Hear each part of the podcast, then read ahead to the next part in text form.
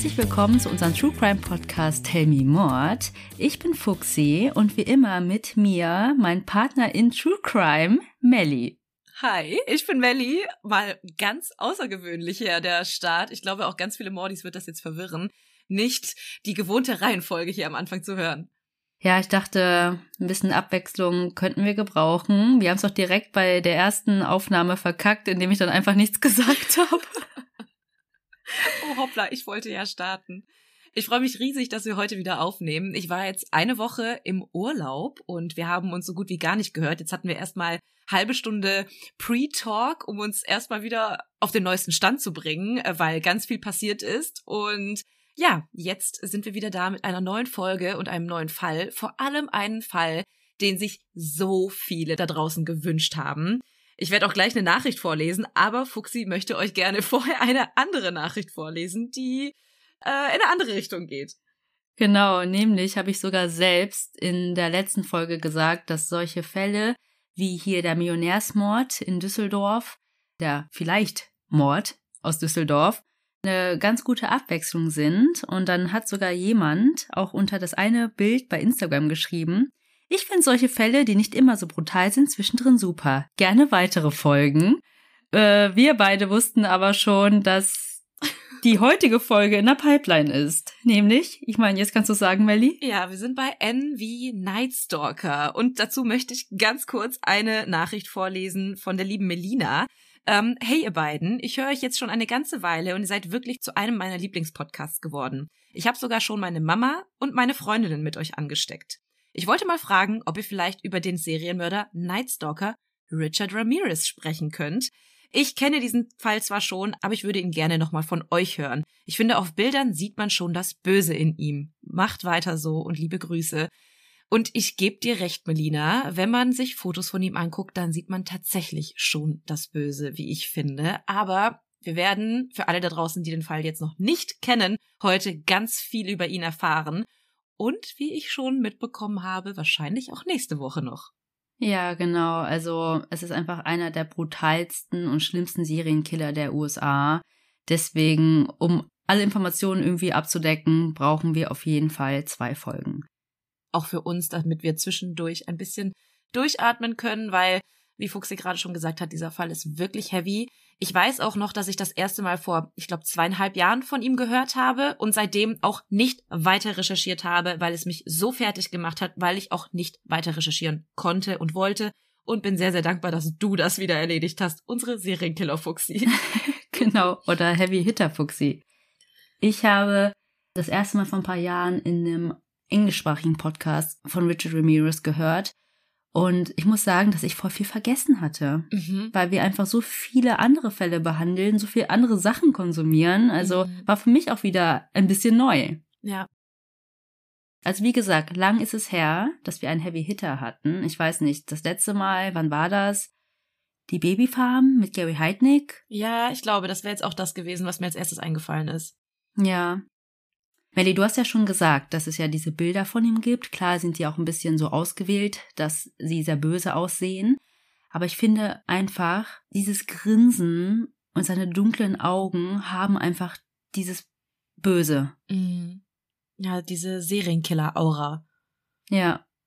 Und da musste ich aber auch dran denken, weißt du noch, wie ich erzählt habe, dass ich meinen Hund ausgesucht habe, weil er so schwarze Augen hat Stimmt. und ich mal gesagt habe, das sind seine Drachenaugen. Vielleicht habe ich ja ein Fable dafür. Ja, wir wissen aber auch beide, dass Theo vielleicht auch den ein oder anderen Serienkiller-Vibe mit sich bringt.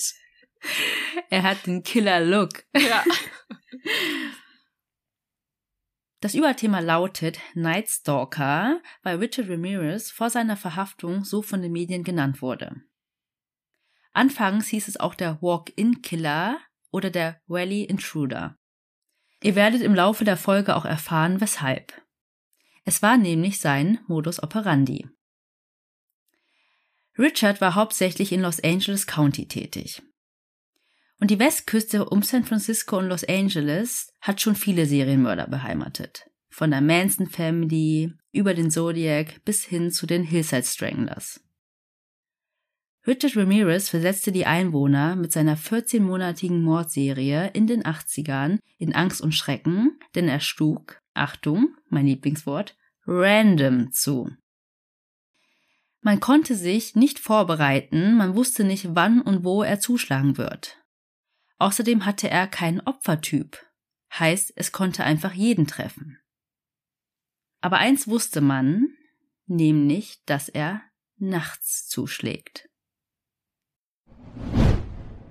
Liebe Mordis, wir haben heute einen ganz besonderen Werbepartner für euch, denn heute könnt ihr nicht nur mit unserem Code sparen, sondern ihr spart mit jeder einzelnen Bestellung automatisch. Es geht heute um Motatos. Vielleicht hat der eine oder andere bereits von ihnen gehört, denn Motatos rettet Lebensmittel, die es aufgrund von Überproduktion zum Beispiel oder Saisonalität oder von zu kurzem oder teils überschrittenem MHD nicht in den regulären Handel geschafft hätten.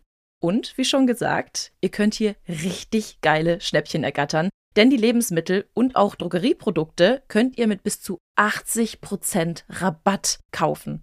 Und wir mussten natürlich auch zuschlagen und haben heute unsere Box zugeschickt bekommen, die wir gemeinsam mit euch auspacken wollen. Ich hole es mal ganz kurz. Oh. oh Mann, das ist ganz schön schwer. Ja, ich weiß auch, was wir uns bestellt haben, dass es so schwer ist. Wir haben uns hauptsächlich für Sachen entschieden, die wir ohnehin im Alltag gebrauchen können. Zum Beispiel hier, Melli, schau mal. Unser beider Lieblingsmilchersatz. Die Alpro Not Milk im Achterpack für gerade einmal 16,79 Euro mit 30% Rabatt. Der Normalpreis wäre 23,92 Euro. Wir haben damit also über 7 Euro gespart. Ich liebe diese Hafermilch einfach so sehr. Ich packe die in alles rein. In meinen Kaffee, in meinen Müsli. Also mega, mega geil.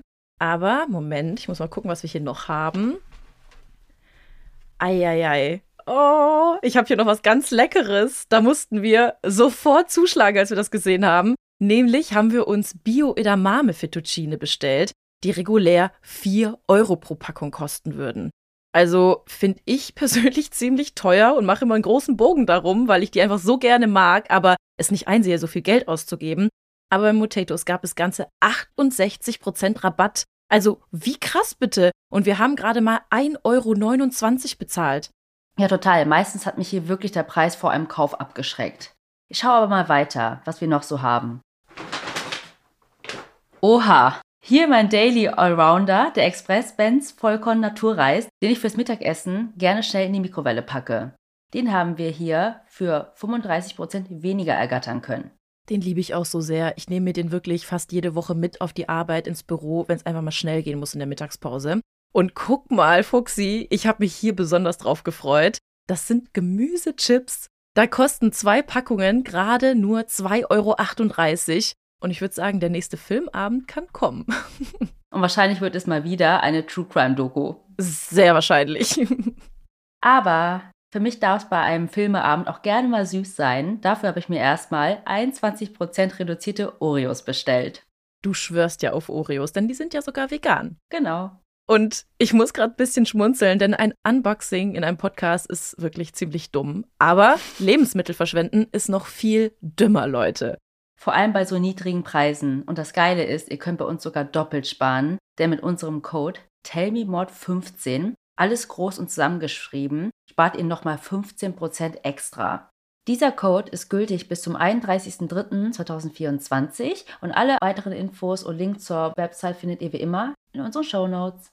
Und wir schauen jetzt einfach mal weiter, was wir noch so alles Leckeres in unserer Box finden können. Jetzt haben wir ja schon mehrmals seinen Namen genannt. Doch wer war er?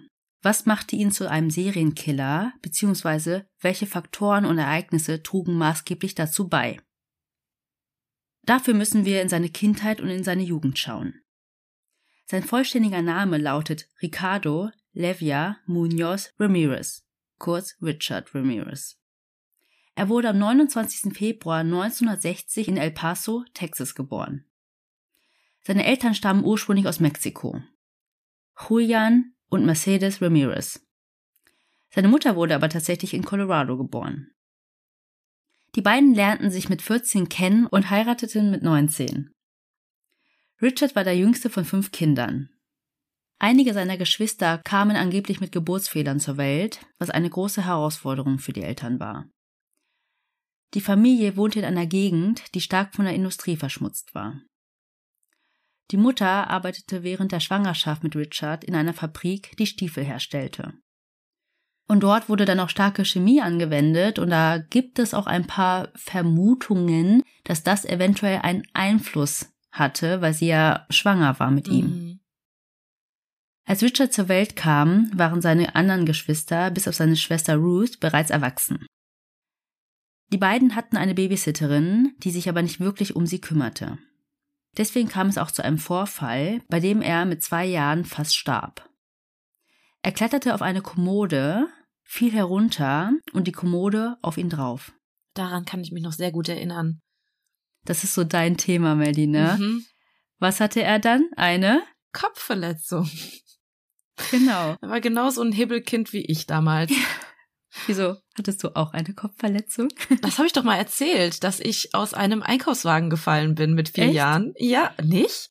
Ich dachte, ich hätte das schon mal im Podcast erwähnt. Ja, mit drei oder vier Jahren ähm, war ich mit meiner Mama einkaufen und meiner kleinen Schwester. Die war damals eins und saß halt quasi im Einkaufswagen in diesem Babysitz und ich Hm. saß halt darin. Meine Mama wollte meine Schwester in den Wagen tun und sie schon mal anschnallen. Ich wollte aber nicht warten, bin aufgestanden und der Wagen Ja. ist unter mir weggerollt. Ja, und mein kleines süßes Köpfchen dann auf den harten Asphaltboden. Asphalt sogar? Nicht mal im mhm. Laden? Nee, das war draußen auf dem Parkplatz dann. Und Oh Gott. ja, daraufhin hatte ich dann Schädelbasisbruch und eine Gehirnerschütterung. Also wer weiß, vielleicht ist daher auch meine True Crime äh, Sucht gekommen. Ähm, ich weiß es nicht. Ja, aber hoffentlich nur das, denn man sagt ja, dass die meisten Serienkiller in ihrer Kindheit eine Kopfverletzung hatten, eine Mhm. schwere. Und hier in dem Fall war es auch wirklich eine größere Wunde. Sie musste mit 30 Stichen genäht werden. Mhm. Und vielleicht wurde das auch nicht richtig untersucht. Also es kann ja sein, dass er vielleicht auch andere Schäden hatte, aber das nicht richtig diagnostiziert wurde. Ja, ja, auf jeden Fall. Und zusätzlich hat er mit fünf Jahren von seiner Schwester versehentlich eine Schaukel noch gegen den Kopf bekommen. Mhm. Mhm. Schon früh rebellierte Richard gegen die streng katholische Erziehung seiner Eltern. Und in der Schule war er als Dieb bekannt, weil er seine Mitschüler beklaute. Also er hatte dann auch den Spitznamen Langfinger Richie. Oder ich glaube, das hieß sogar auf Englisch irgendwie so Klepto Richie oder so.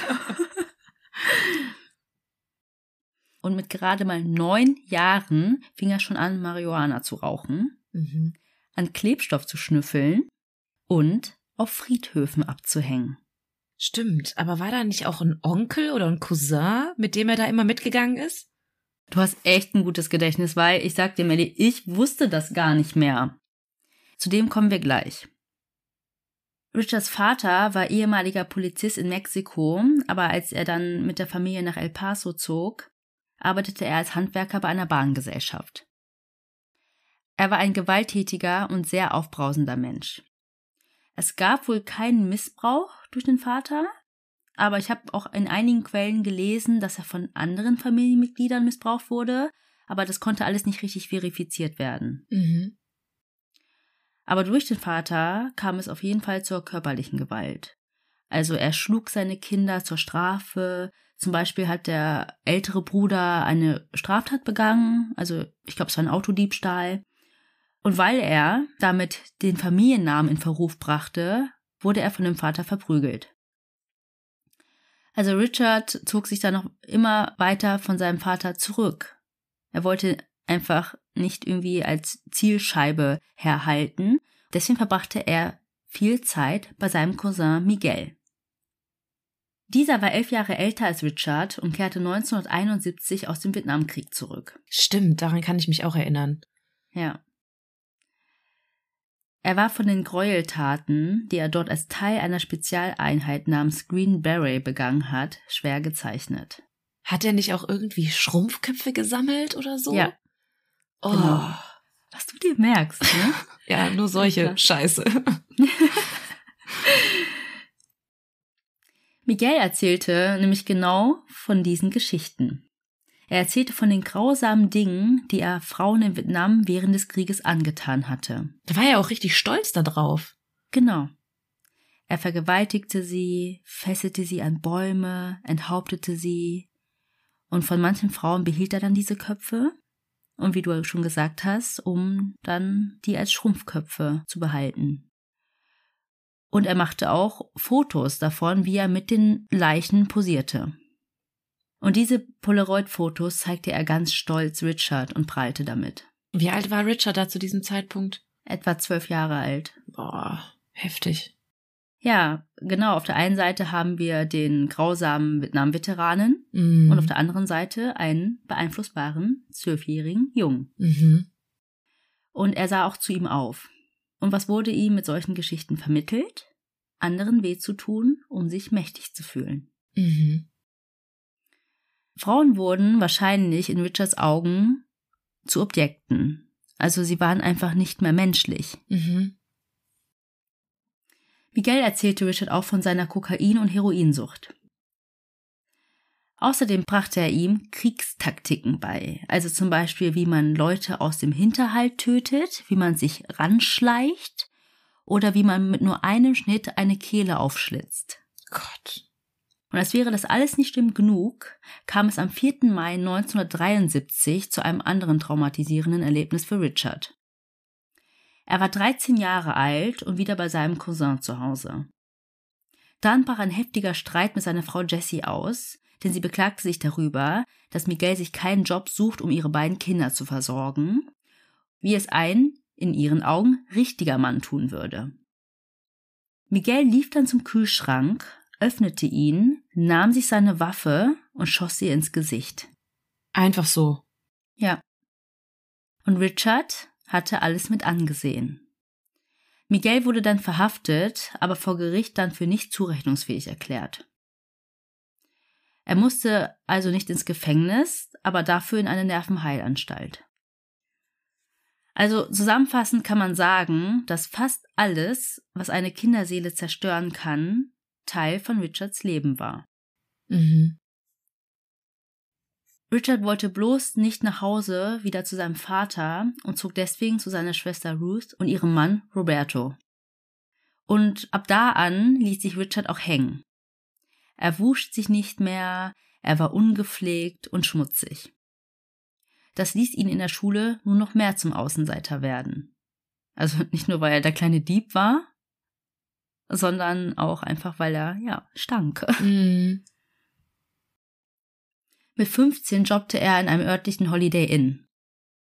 Er bekam einen Generalschlüssel für alle Zimmer. Eines Tages dann entschied er, einfach in das Zimmer eines Paares zu gehen und versuchte dort die Frau zu vergewaltigen. What? Einfach so? Ja. Also er hat sich wahrscheinlich vorher schon Gedanken darüber gemacht, Ja. aber er ist einfach so in das Zimmer gegangen und er wusste auch, dass der Mann gerade das Auto draußen umparkte. Ah, das wollte ich nämlich gerade wissen, weil. Ach so, ja. Ja, ob er keine Angst hatte, von dem Mann dann überwältigt zu werden. Mhm.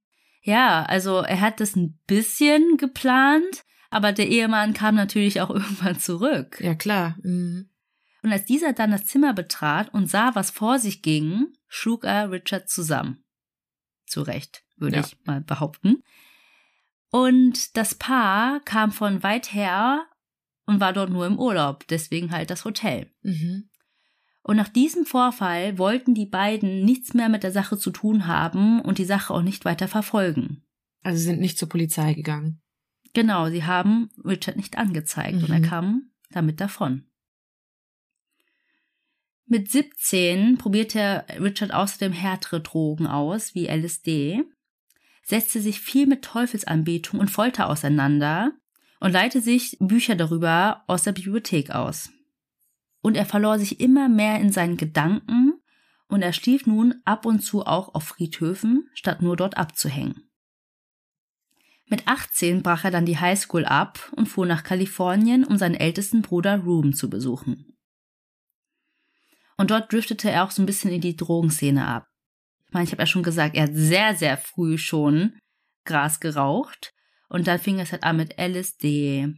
Und Kokain wurde auch dann zu seiner Lieblingsdroge. Mhm. Das war ja auch vor allem die Hochzeit. Ich meine, in Miami, wir hatten ja schon mal die Folge zu der Drogen-Queen in Miami, die dort die Drogen ja groß gemacht hatte. Von dort aus wurde es ja überall hin exportiert. Und das Ja. war ja auch ungefähr zur selben Zeit. Genau. Und man muss dazu auch vielleicht erwähnen, dass Kokain ja nicht gerade die günstigste aller Mhm. Drogen war oder ist. Und deswegen musste das ja irgendwie finanziert werden. Mhm. Und gut, dass sein Bruder ja auch in dem Metier unterwegs war und ihm dann auch zeigte, wie man Autos stiehlt, ähm, einbricht und so weiter, um halt dann den Drogenkonsum zu finanzieren. Mhm. Es folgten dann auch viele Verhaftungen wegen Drogenbesitzes, Einbrüchen und Autodiebstählen. Also von einem schlechten Vorbild zum nächsten eigentlich. Eigentlich hatte er nur schlechte Vorbilder. Ja. Sein Vater, sein Cousin, sein Bruder. Seine Babysitterin. Ja. Als Richard 23 Jahre alt war, das war 1983, wollte seine Schwester Ruth ihn überreden, wieder zurück nach El Paso zu ziehen. Aber das lehnte er ab. Nur ein Jahr später, mit 24, tötete er sein erstes Opfer.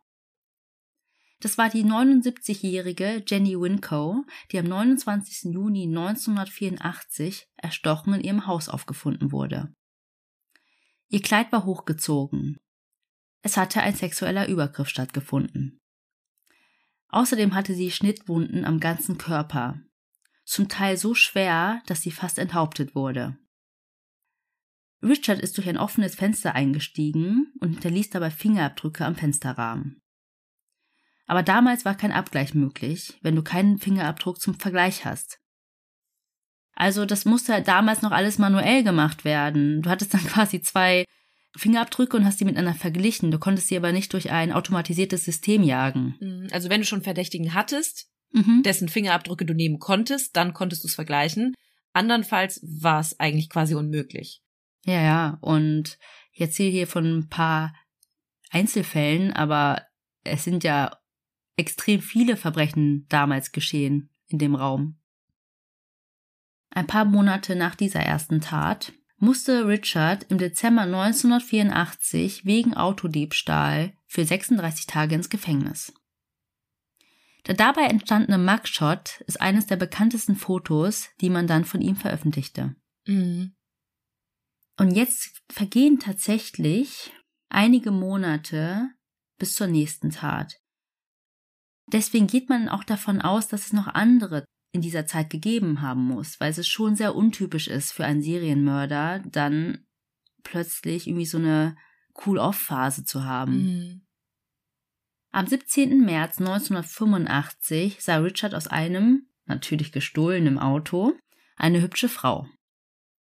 Es war die 20-jährige Maria Hernandez. Sie war gerade auf dem Weg nach Hause.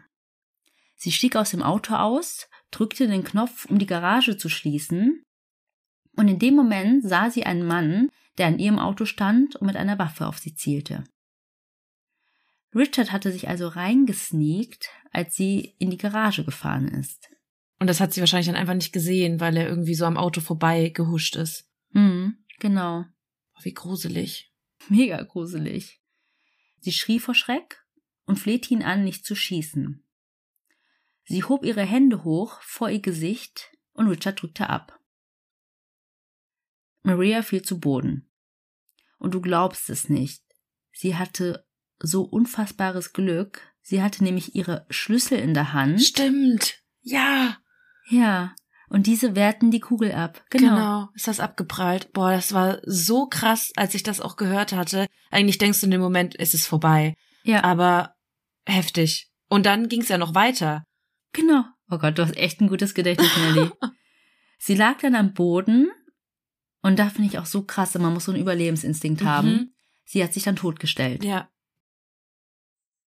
Er nahm dann ihre Schlüssel aus ihrer Hand und ging ins Haus. Maria hatte eine Mitbewohnerin, Yoshi Okazaki.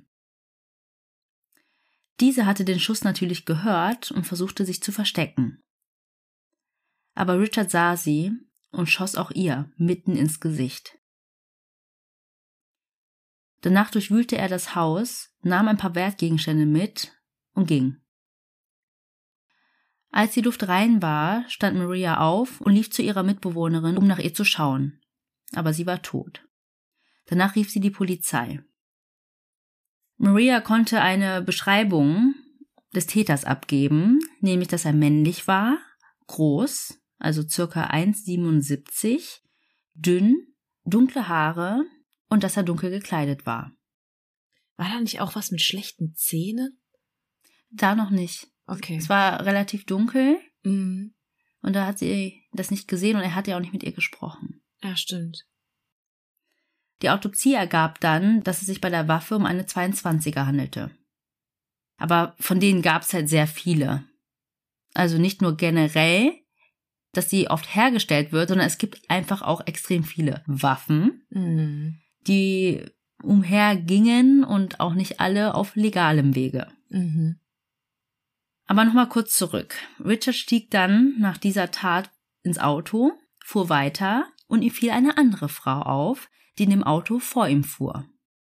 Es war die 30-jährige Veronica Yu. Und er fuhr ihr hinterher. Sie bemerkte das und hielt dann rechts an, um ihn vorbeifahren zu lassen. Aber er fuhr nicht vorbei, sondern hielt ebenfalls an, stieg aus und ging zu ihrer Beifahrerseite. Oh Gott. Ja, entweder genau hast du Angst oder wie sie, Drückst aufs Gas. nee, sie schaute ihn böse an. Dinge, die du nicht tun solltest. Ähm, er öffnete dann einfach die Beifahrertür, stieg ein und schoss ihr zweimal ins Gesicht. Nicht dein Ernst. Der war halt schon so richtig im Flow. Der hat Ja. einfach, ja, der ist einfach schon auf den Geschmack gekommen bei diesen ersten zwei vermeintlichen Morden. Im Endeffekt war es ja nur einer und wollte einfach weitermachen. Der war einfach so im Wahn. Ja, ich find's halt so krass, jemandem einfach ins Gesicht zu schießen. Mhm. Aber das hat er ja mit der Mitbewohnerin auch gemacht. Ja, ja. Weil Maria wollte das ja auch machen, Ja, sie hatte ja die Schlüssel davor. Ja. ja. ja.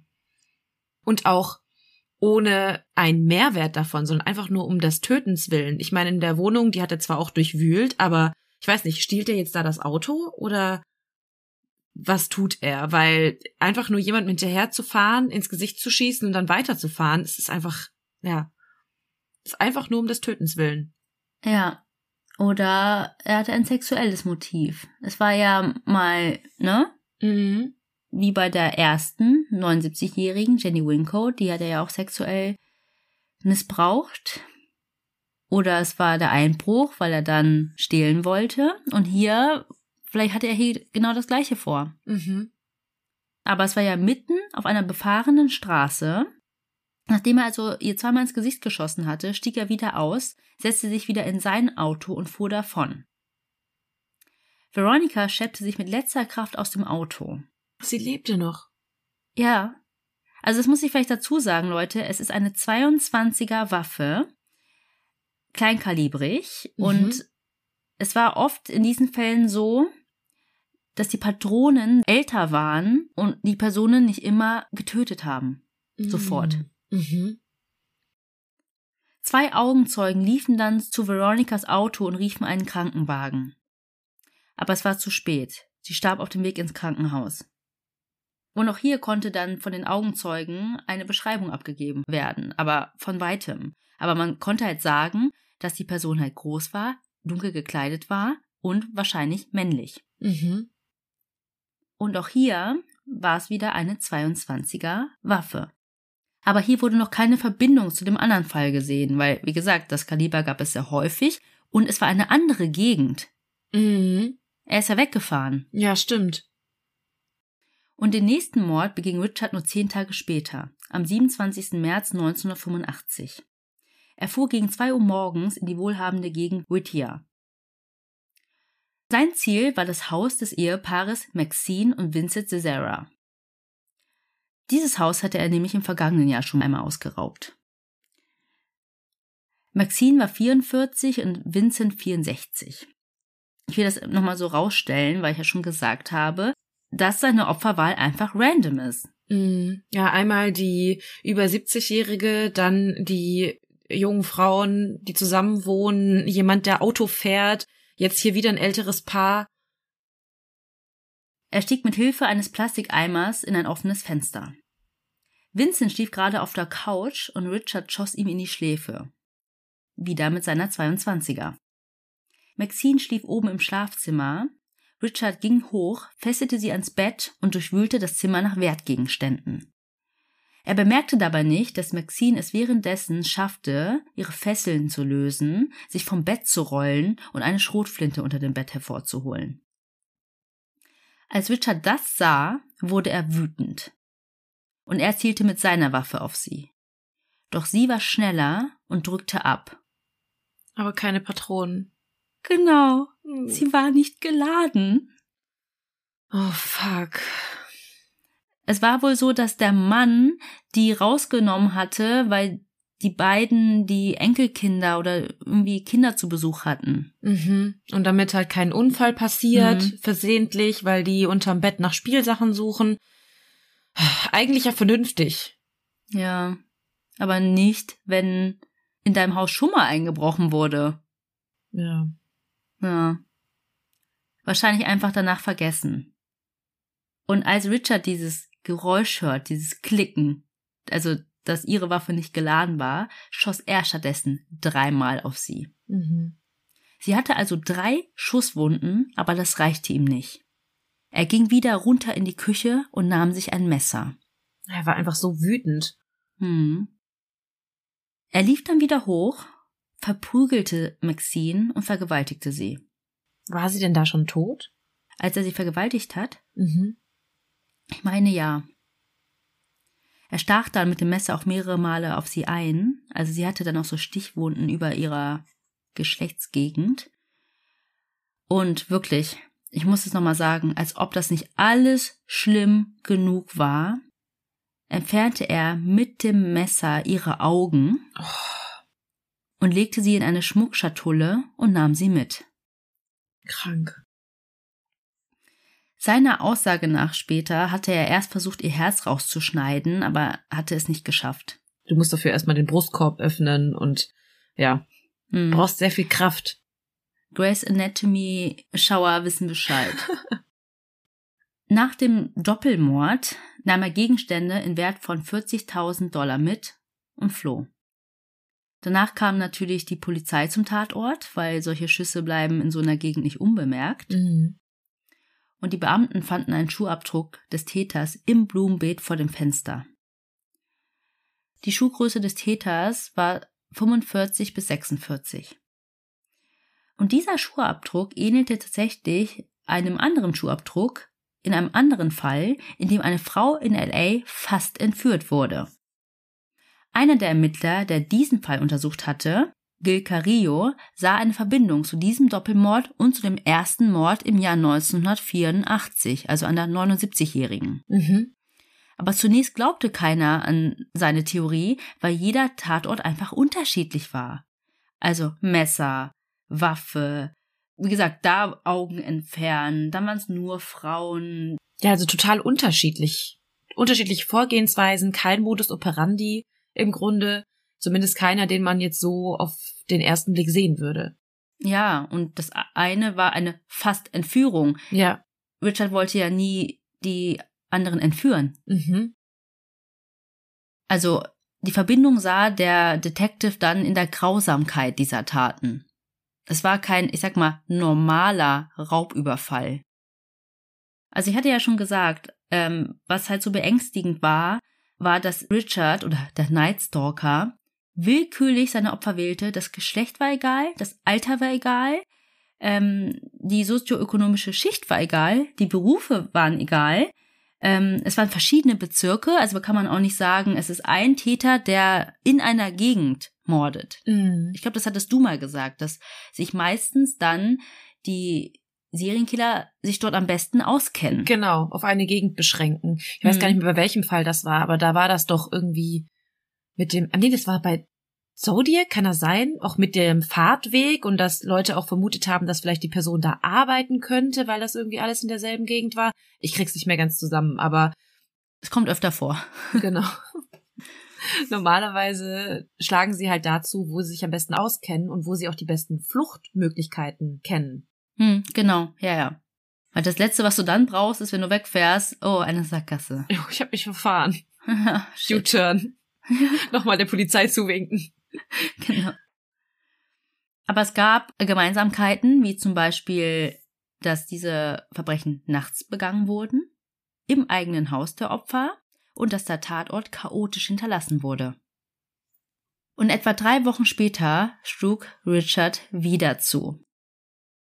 Dieses Mal fuhr er am 14. Mai 1985 zum Haus vom 65-jährigen William Doy und seiner 56-jährigen Frau Lillian Doy in Monterey Park. Lillian saß nach einem schweren Herzinfarkt in einem Rollstuhl. Richard gelangte durch ein Fenster im hinteren Teil des Hauses ins Haus. William Doy schlief auf der Couch im Wohnzimmer. Richard schoss auf ihn und die Kugel traf William mitten im Gesicht zwischen Lippe und Nase. Lillian Doyle stief oben im Schlafzimmer. Richard ging ins Schlafzimmer, schlug auf sie ein und vergewaltigte sie. Und danach streifte er wieder durchs Haus, um Wertgegenstände mitzunehmen. William war aber noch nicht tot. Mit letzter Kraft wählte er den Notruf und damit rettete er tatsächlich das Leben seiner Frau. Er starb dann, aber dadurch, dass dann die Einsatzkräfte kamen, konnte seine Frau gerettet werden. Sie war schlimm zugerichtet und wie gesagt, sie wurde ja auch vergewaltigt und sie hatte auch am linken Daumen eine Daumenschelle. Das ist, ähm, glaube ich, so ein Folterinstrument, oder? Kenne ich gar nicht. Habe ich bisher noch nicht gehört. Ich kenne nur diese Daumenfallen, diese Fingerfallen. sagte sich lachend. Ja, das ist ja, das ist eher so ein Scherzartikel. Es kostet so ein so. Rohr, wo du die Finger auf beiden Seiten reinsteckst und dann kriegst du die nicht mehr raus. Durch den Sog, der innen drin entsteht. Oh Gott, Aber eine also, Daumenschelle kenne ich nicht. Okay, ich äh, versuche ich mal ein Foto hochzuladen. Ähm, hoffentlich bei niemandem einen Trigger auslöst. Und auch an diesem Tatort fanden die Ermittler einen Schuhabdruck. Und so langsam bekamen die Medien auch davon Wind, dass es sich vielleicht um einen Täter handelt. Weil es waren ja auch nicht nur diese Morde, sondern auch zahlreiche andere Angriffe in der Gegend. Mhm. Und dann kamen halt auch diese ganzen Namen dann. Der Walk-In-Killer, der Valley Intruder, der Night Stalker. Also ganz Südkalifornien hatte Angst. Und zu dieser Zeit stieg tatsächlich die Anzahl der gekauften Waffen stark an. Ich glaube, Kalifornien, speziell LA, San Francisco, waren dauerhaft unter Angst. Ja. Also gefühlt, ich weiß nicht, wie viele Fälle wir schon behandelt haben, in denen Serienmörder genau in diesen Regionen mordeten. Und auch ein sehr bekannter Fall, vielleicht kommst du da auch noch dazu, weil es auch sehr viele Parallelen zu den beiden gibt, ist ja der Golden State Killer, der ja einen ähnlichen Modus operandi hatte wie der Night Stalker und da ja auch irgendwie so random gehandelt hat. Und ich frage mich, ob es jemals eine Zeit gab in Kalifornien, wo die Leute nicht Angst hatten vor irgendeinem Mörder. Ja, die haben sich irgendwie abgewechselt. Ja. Weil vor jetzt dem Night Stalker waren es auch die Hillside Stranglers. Genau, ja. Da gibt's auch ein paar Theorien zu. Ist es wegen des Wetters? Fühlen sich da die ähm, Killer am wohlsten? ähm, man weiß es nicht. Einfach in den ländlichen Bundesstaaten wie Minnesota, keine Ahnung, passiert nicht so viel oder da kennt jeder jeden. Mhm. Und ich stelle mir einfach vor, dass in LA, einer Millionenstadt, San Francisco, einfach alles anonymer ist. Ja, ja, das sind auch so Ballungsgebiete. Klar, da leben auch mehr Menschen, da ist die Chance natürlich auch höher, aber ich finde das schon sehr, sehr interessant. Und ich habe am Anfang ja auch gesagt, LA County. Mhm. Das sind ja auch alles hier jetzt so Randbezirke. Mhm. Das ist jetzt nicht am Hollywood Boulevard ja, oder ja, so. Ja. In den Medien wurde auch berichtet, dass William Doy eben diesen Notruf wählen und so das Leben seiner Frau retten konnte. Also das war dann so eine herzzerreißende Story. Mhm. Und Richard hat vermutlich auch die Nachrichten verfolgt, denn seitdem Fehlten die Telefone am Tatort oder wurden vorher von ihm zerstört?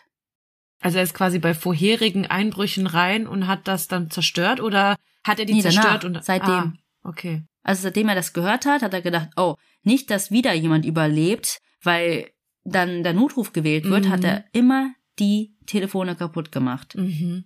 Oder man hat die Telefone nicht gefunden. Ja. Ich habe ja die ganze Zeit einen gewissen Schuhabdruck erwähnt. Es war eigentlich die einzige konkrete Verbindung zwischen den Fällen. Und manchmal gab es diesen Schuhabdruck auch nicht. Anhand der Sohle, also des Profils, konnte man feststellen, dass es sich um einen Sportschuh der Marke Avia handelte. Diese Marke war nicht so weit verbreitet zu der Zeit, also nicht so wie Adidas oder Reebok oder so. Mhm. Und es war auch die Aerobic-Serie. Die Ermittler besorgten sich dann Verkaufsdaten von der Firma und fanden dann heraus, dass am 9. Januar 1985 1356 Paar von diesem Schuh aus Taiwan in die USA geliefert wurden. Und aufgrund der Zeugenaussagen von den Überlebenden müsste der Täter schwarze Schuhe getragen haben. Weil die haben ja immer gesagt, er war komplett dunkel gekleidet, komplett schwarz gekleidet. Hätte er rote Schuhe getragen oder weiße, wäre das aufgefallen. Mhm. Und es wurden nur genau sechs schwarze Avia Aerobic 440 produziert und in die USA geliefert. Sechs Stück nur? Was ist Mhm. das denn? Welcher ja, also von der Produzent? Schuhgröße. ah, okay. Ich wollte gerade sagen, welcher Produzent nimmt denn so einen Auftrag an? Melly kennt sich auch. Also ich kenne da andere Mindestabnehmmengen. Fünf von diesen sechs wurden nach Arizona geliefert und nur ein Paar ging nach Los Angeles. Okay, das ist schon sehr auffällig. Ja, aber weiter konnte man das nicht verfolgen, Ja. weil man weiß nicht, wer dieses Paar Schuhe gekauft hat. Mhm. Weiß Geh man nicht. Deichmann und kauf das ohne Kundenkarte, weiß keiner, wer du bist. Ja, und äh, Kameras und äh, ja, IDI-Systeme gab's wahrscheinlich auch nicht. was auch immer das ist. Ist auch nicht schlimm. ähm, aber man wusste, in welchem Laden der verkauft wurde, der Schuh. Das weiß ich nicht. Also auf jeden Fall konnten sie niemanden ausfindig machen. Mhm. Aber die Ermittlungen hielten Richard nicht auf. Zwei Wochen später, am 29. Mai 1985, schlug er wieder zu. Diesmal in Monrovia. Dort lebten zwei Schwestern, Mabel Bell, 83, und Florence Lang, 80, zusammen in einem Haus. Richard schlich sich, natürlich wieder nachts, durch die Hintertür.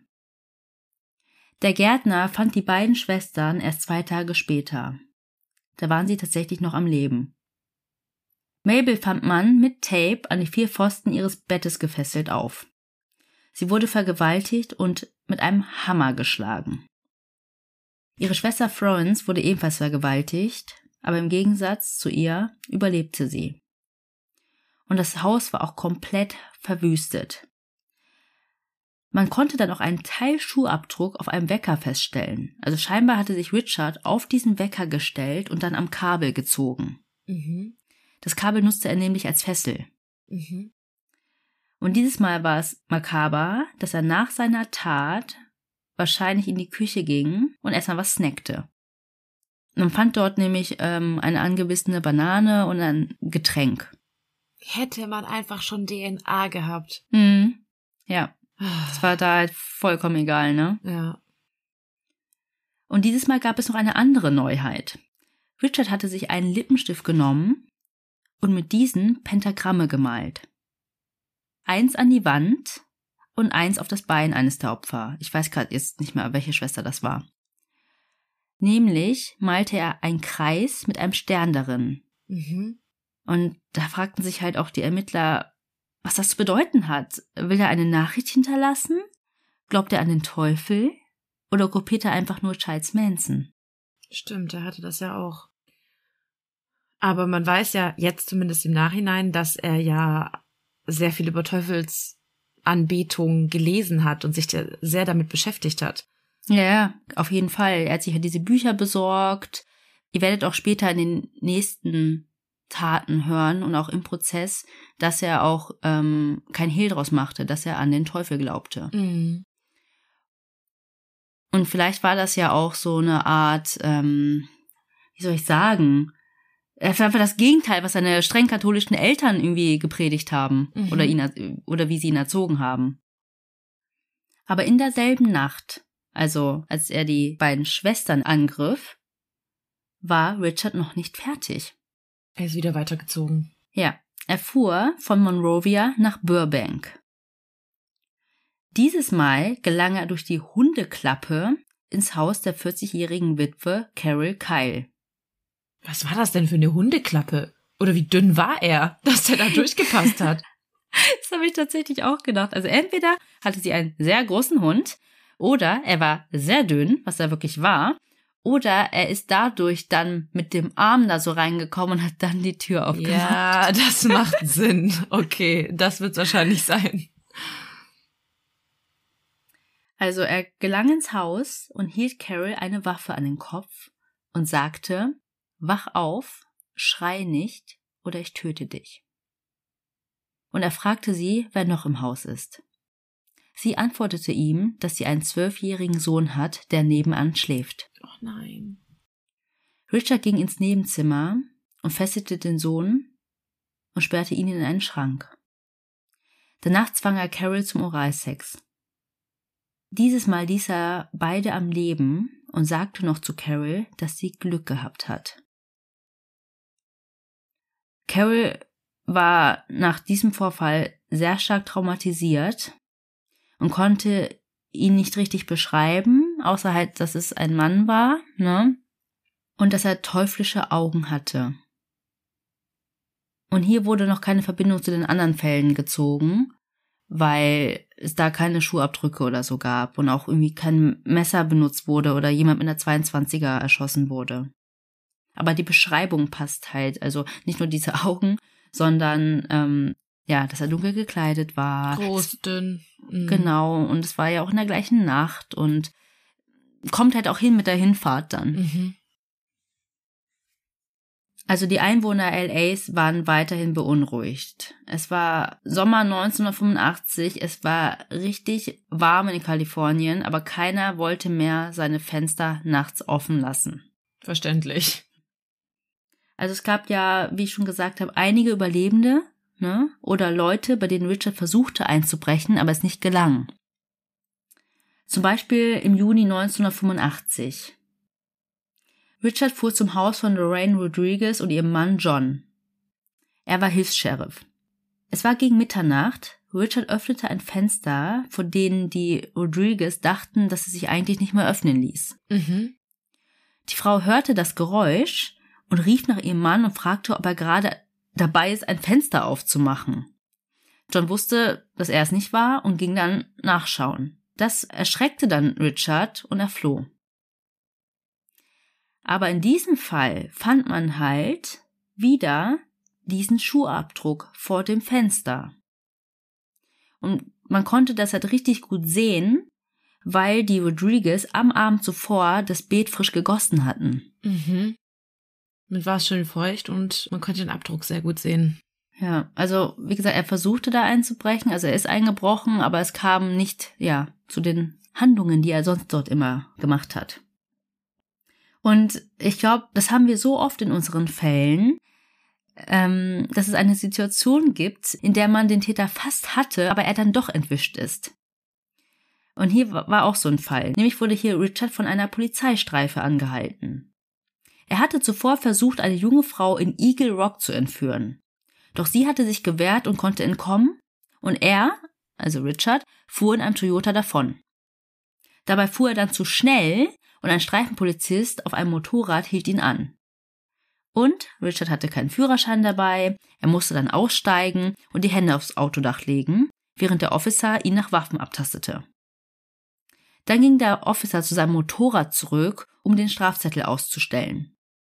Richard hörte dann über den Polizeifunk des Officers von seiner versuchten Entführung und der Beschreibung seines Autos.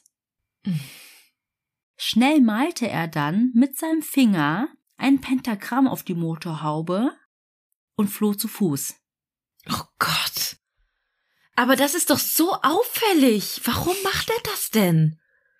Ja, das ist vielleicht dieses, ich will auch, dass Leute wissen, dass ich es war oder wie knapp ich entkommen bin. Mhm, also es war jetzt kein blutiges Pentagramm, es war quasi mhm. auf einem schmutzigen Auto ja, ja. reingezeichnet. Das hat der Polizist auch gar nicht sofort gesehen. Ja, ja. Aber trotzdem, der Polizist hat ihn ja gesehen, er hat sein Mhm. Gesicht gesehen, er weiß, wie er aussieht. Und dann hinterlässt er eine Sache, die wahrscheinlich nur die Polizei und der Täter weiß. Diese Pentagramme, die an den Tatorten gefunden wurden. Und flüchtet dann, anstatt einfach so zu fliehen, weil er halt keinen Führerschein hat und keinen Strafzettel haben möchte oder weil das Auto gestohlen ist. Da hätte man ihn ja nicht sofort mit den Morden in Verbindung gebracht. Nee, aber die hätten ihn ja mitgenommen. Weil ähm, der Officer gibt ja wahrscheinlich das Kennzeichen durch und wenn das Auto dann gestohlen war, nehmen sie ihn ja mit. Mhm. Nee, aber ich meine, er hätte ja auch einfach nur fliehen können, ohne das Pentagramm zu Ach hinterlassen. so, ja, ja. Also mit Pentagramm ist so, okay, wir haben ihn gerade fast gehabt. Ja. Und die Ermittler, die ja an den anderen Fällen arbeiteten, kontaktierten dann die Wache, die den Wagen beschlagnahmt hatte. Sie wollten nämlich Fingerabdrücke vom Auto besorgen. Aber die zuständige Wache sagte, sie würden es selbst machen. Aber nach mehreren Nachfragen gab es keine Rückmeldung. Und irgendwann gab es dann auch Druck von oben. Und dann konnten die Ermittler das Auto selbst untersuchen und es stellte sich heraus, dass keiner die Fingerabdrücke genommen hatte und das Auto stand die ganze Zeit draußen in der Sonne. Oh nee. Dadurch waren noch alle Beweise zerstört. Also hätte man eigentlich schön so einen schönen Staubfingerabdruck entnehmen können und ja, so war Am ganzen alles. Auto, nicht Ja. nur beim Pentagramm. Ja, genau. ja. Aber im Auto fand man eine kleine Plastikhülle mit einer Visitenkarte von einer Zahnarztpraxis in Chinatown. Und mit diesem Cliffhanger. würde ich tatsächlich den ersten Teil des Night Stalkers beenden. Oh Mann, ey. Gerade das ist so wieder so eine Info. Darüber weiß ich nichts mehr oder hab's einfach vergessen und überlege gerade die ganze Zeit so, hä, was hat es damit auf sich? Wie kommt man jetzt an ihn? Krass, also ich musste jetzt echt ein paar Mal schmunzeln, weil ich doch viele Dinge wusste, die ich irgendwie verdrängt habe. Wie gesagt, als ich von diesem Fall gehört habe, habe ich da nicht mehr in die Richtung weiter recherchiert, weil ich das einfach alles so so brutal fand und auch so diese Wahllosigkeit in der Wahl der Opfer macht mich einfach immer fertig, wenn es keinen Modus operandi gibt, wenn es keinen Opfertyp gibt, wenn sich keiner schützen kann. Das finde ich einfach immer richtig, richtig übel. Aber trotzdem ist noch einiges an Infos bei mir hängen geblieben, was ich nicht gedacht hätte. Ja, also Mordis, ich bin jetzt genauso mit einem Cliffhanger am Warten. Ähm, ich weiß noch nicht, wann wir die zweite Hälfte aufnehmen werden und solange muss ich mich jetzt auch gedulden. Finde ich auf jeden Fall sehr gut, dass du den Fall gemacht hast und dass ich ihn nicht machen musste, weil ich glaube, mich hätte es wahnsinnig gemacht. Diese ganzen Informationen, so viele Opfer, so viele Fastopfer, die es auch gab. Oh, heftig. Also ich hoffe, die da draußen, die sich den Fall gewünscht haben, sind jetzt glücklich. Ja, ich habe tatsächlich so ein Cheat-Sheet neben mir liegen gehabt mit der Reihenfolge Name, Alter, ob es ein Angriff war, ob es ein Mord war, mit welcher Waffe und also sonst wäre ich auch durcheinander gekommen. Mm. Fuxi hat so ein Mindmap an ihrer Ja. Wand kleben. Oh, was macht mein Gesicht da? Ja, aber ich muss jetzt ein bisschen umschwenken, weil ich eigentlich eine andere Heldentat erzählen wollte. Aber ich finde, also es ist schon eine Heldentat, aber sie geht leider nicht ganz so gut aus und ich will euch mit etwas Positivem heute entlassen. Aber ich habe auch noch eine andere gefunden, die ich sehr schön finde und die positiv zu Ende geht. Vorher würde ich euch aber jetzt dazu aufrufen, wenn ihr gerade an eurem Handy seid, geht auf unsere Instagram-Seite, liked und folgt uns, kommentiert unter unsere Bilder. Dort findet ihr auch immer alle Informationen. Also ihr werdet dort auch das Bild von Richard Ramirez. Ramirez? Ramirez? Ich kann es nicht aussprechen. Von Richard Ramirez. Ramirez. Sehen. Ihr werdet dort auch immer wieder Updates ähm, erhalten über unsere Instagram Stories, wenn es Neuentwicklungen zu manchen Fällen gibt. Also folgt uns da auf jeden Fall. Und genauso könnt ihr uns auch auf der Podcast-Plattform eurer Wahl folgen, die Glocke aktivieren, um immer wieder eine Push-Benachrichtigung zu bekommen, wenn eine neue Folge online kommt und ihr keine Folge verpasst. Wir freuen uns natürlich auch immer sehr über positive Bewertungen. Das könnt ihr überall tun, wo ihr uns hört. Und ihr dürft uns, wenn ihr möchtet, ein kleines Trinkgeld bei unserem virtuellen Coffeeshop hinterlassen. Darüber freuen wir uns auch immer sehr. Ihr könnt ein kleines Kommentar dazu schreiben oder uns einfach nur ein bisschen für unsere Podcastarbeit unterstützen. So. Den Link dazu findet ihr in der Folgenbeschreibung und im Linktree. Genau. Und jetzt komme ich zur Heldentat. Die wurde uns auf unserer Instagram-Seite zugeschickt von der lieben Julia. Hey Fuxi und Melli, ich habe auch eine Heldentat für euch. In Klammer, ich war zwar nicht der Held, aber ich wurde von einer Heldin gerettet. Als ich circa zwei Jahre alt war, war ich mit meiner Mutter im Freibad. Nach dem Baden saßen meine Mutter und ich auf einer Picknickdecke. Sie hat Zeitung gelesen und ich habe neben ihr gespielt. Dann habe ich mich aber weggeschlichen und bin ohne Schwimmflügel in das Schwimmbecken gesprungen. In Klammer, ich war zwei Jahre alt und konnte nicht schwimmen. Sowohl der Bademeister als auch alle anderen Badegäste haben das nicht bemerkt, und keiner hat mich rausgezogen, als ich untergegangen bin. Keiner, bis auf eine Frau. Diese Frau war Rettungssanitäterin und bemerkte, wie ich reglos am Boden des Beckens lag. Sie sprang ins Wasser und zog mich heraus.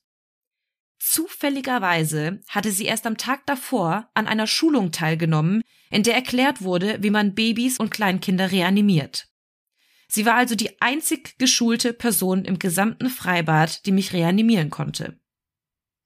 Und genau sie hat mich als einzige gesehen, rausgezogen und reanimiert. Zu diesem Zeitpunkt war ich bereits komplett blau angelaufen und atmete nicht mehr. Wäre sie nicht zu dieser Zeit an diesem Ort gewesen, wäre ich jetzt wahrscheinlich gar nicht mehr am Leben. Ich finde, das ist eine wahre Heldengeschichte, die ich einfach mit euch teilen wollte. Oh, richtig krass. Ja, ich finde das auch erschreckend. Stell dir vor, sie wäre nicht dort gewesen. Mhm. Und ich denke mir, wofür gibt es denn Badebeister? Sorry, ich will niemanden judgen. Es kann immer was passieren. Der war vielleicht gerade mit dem Fokus woanders. Aber ich denke mir, dafür sind die Bademeister da, dass sie im Schwimmbad genau solche Situationen im Blick haben. Wenn ein Kind plötzlich, und ein Zweijähriges ist jetzt vielleicht nicht ganz so schnell am Becken, korrigiert mich, wenn ich falsch liege, aber das hätte man vielleicht schon bemerken können, als das Kind auf dem Weg ins Becken war. Oder als es dann plötzlich nicht mehr da war und am Boden lag. Hm, ja, ja. Wobei ich da auch immer denke, da müssten die Eltern natürlich auch selber drauf gucken. Aber ich meine auch dieses Reanimieren und dann mhm. retten, ne, das ähm, kann einfach nicht jeder. Ja, absolut.